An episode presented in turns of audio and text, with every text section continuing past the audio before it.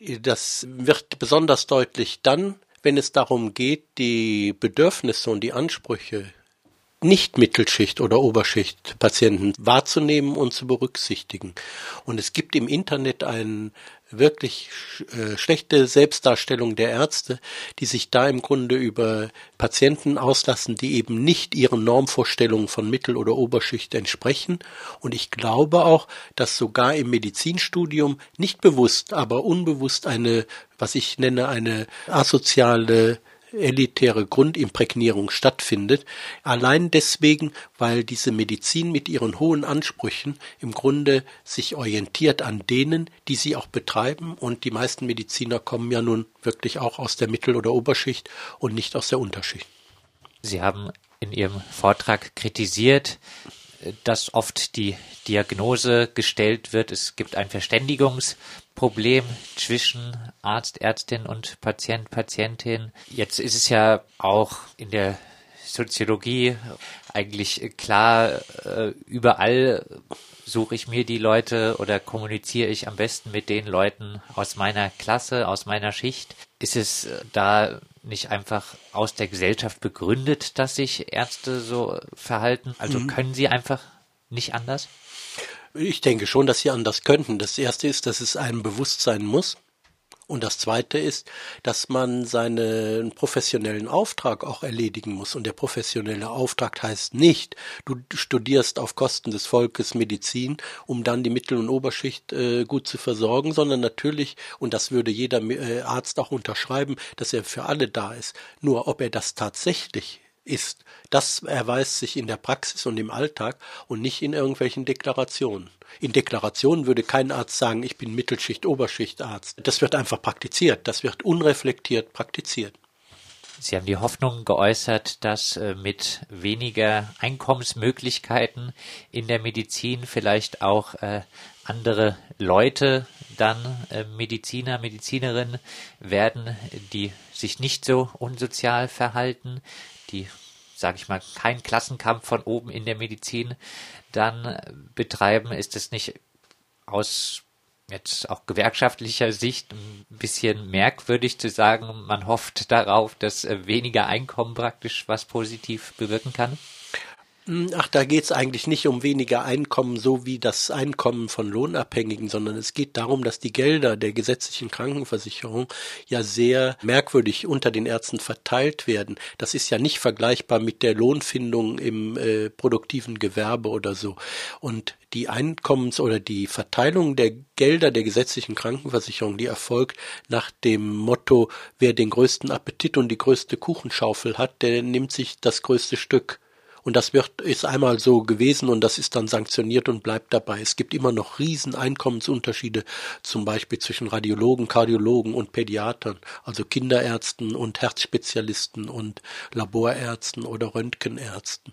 Und das ist nicht einzusehen, dass die Investitionen haben, ist gar keine Frage, die vielleicht hoch sind. Dann muss man die aber von dem Einkommen trennen, denn es ist nicht einzusehen, dass jemand, der äh, sich für die Gesundheit der Kinder einsetzt, ähm, weniger äh, Honorar dafür bekommen soll als jemand, der Laborgeräte betreibt.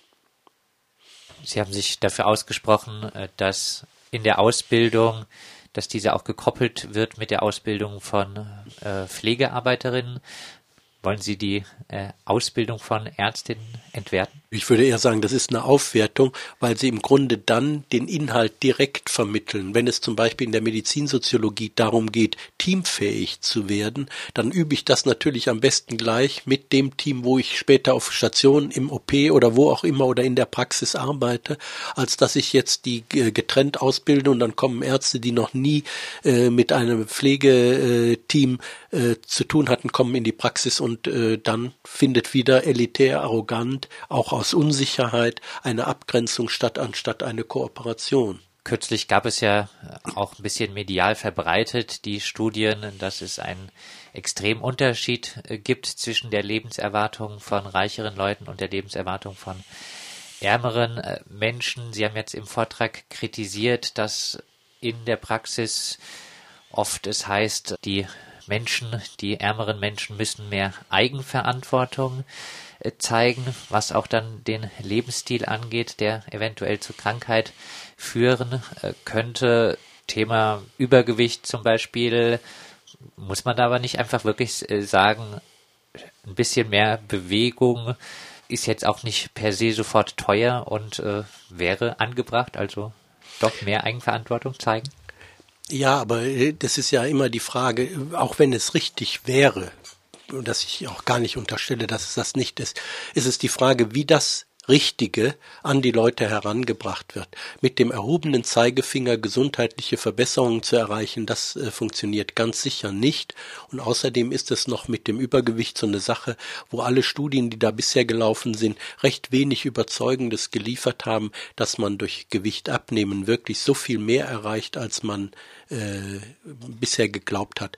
Und lassen Sie mich noch was sagen zu den äh, unterschiedlichen Einschätzungen, die da passieren. Wenn Sie ein Panini mit Kalbsteak essen, ist das äh, Feinkost.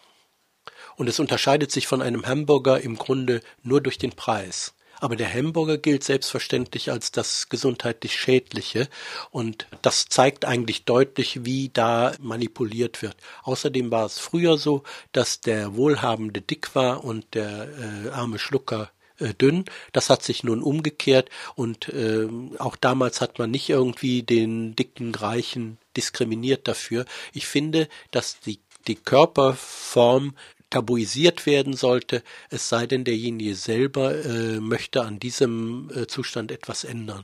Aber ein von oben äh, verordnetes Abnehmdiktat oder solche Diskriminierungen von wegen der Selbstverschuldung von Krankheiten, das äh, muss man wirklich im Interesse der Freiheit des Individuums ablehnen. Sie hoffen auf mehr Bewusstsein dafür, dass die Medizin eine Klassenmedizin ist und dafür, dass die Medizin Sozialdetektiv vorgeht. Haben Sie da Hoffnung? Spüren Sie da in der Medizin unter Kolleginnen und Kollegen Potenzial dafür da, dass da ein bisschen was entstehen kann in diese Richtung? Also selektiv meine ich nicht, sondern sozial äh, sensitiv, ne? dass man äh, weiß oder guckt, wen man vor sich hat, um dann entsprechend seine äh, äh, Wege der Behandlung und der Aufklärung des Patienten so zu gehen, dass sie beim Patienten auch ankommen. Ich sehe da durchaus äh, Möglichkeiten, zum Beispiel bei den vielen äh, jungen äh, Medizinstudenten, die ich jetzt äh, und Studentinnen, die ich jetzt kennengelernt habe. Und ich sehe vor allem auch, dass sich die Medizin insgesamt ein wenig anders entwickelt dadurch, dass eben Frauen äh, vermehrt jetzt äh, Positionen in der Medizin, hoffentlich auch leitende Positionen beziehen. Aber ich muss schon sagen, das ist eine Hoffnung. Aber diese Hoffnung äh, habe ich wirklich. Vielleicht eine Zukunftsprognose zum Abschluss. Das Diktat der Knappheit, der knappen Geldmittel, das wird sich ja in Zukunft wahrscheinlich äh, noch eher verstärken. Wahrscheinlich werden Mittel noch mehr auf die Wirtschaftlichkeit äh, geachtet der medizinischen Maßnahmen. Muss man da nicht äh, für die Zukunft befürchten, dass die Klassenmedizin sich eher noch verstärken wird? Ja, dass äh, diese Gefahr besteht in der Tat, dass wenn das Primat des, der Ökonomie so weiter fortgesetzt wird, dann wird es äh, auch in der Qualität der Medizin spürbar, noch spürbarer als heute Auswirkungen haben. Ich glaube, dass wir nur zu einem vernünftigen Versorgungssystem kommen, wenn wir den medizinischen Bereich aus der kapitalistischen Verwertungslogik und äh, Renditelogik herausnehmen und wenn man sich dessen wieder bewusst wird, dass Krankenbehandlung ein zutiefst gesellschaftlich zu verantwortendes Ding ist und was man das nicht irgendwelchen Konzernen überlassen kann, die mit den Geldern oder aus den Geldern der gesetzlichen Krankenversicherung nicht nur ihre Kosten decken wollen, sondern sondern auch noch Gewinne machen wollen. Das geht nicht. Und ich hoffe, dass das irgendwann deutlich wird, ohne dass vorher so ganz so schreckliche Dinge passieren, die sich jetzt schon ankündigen. Wirkliche Hoffnung, dass das in so eine Richtung gehen kann? Ja,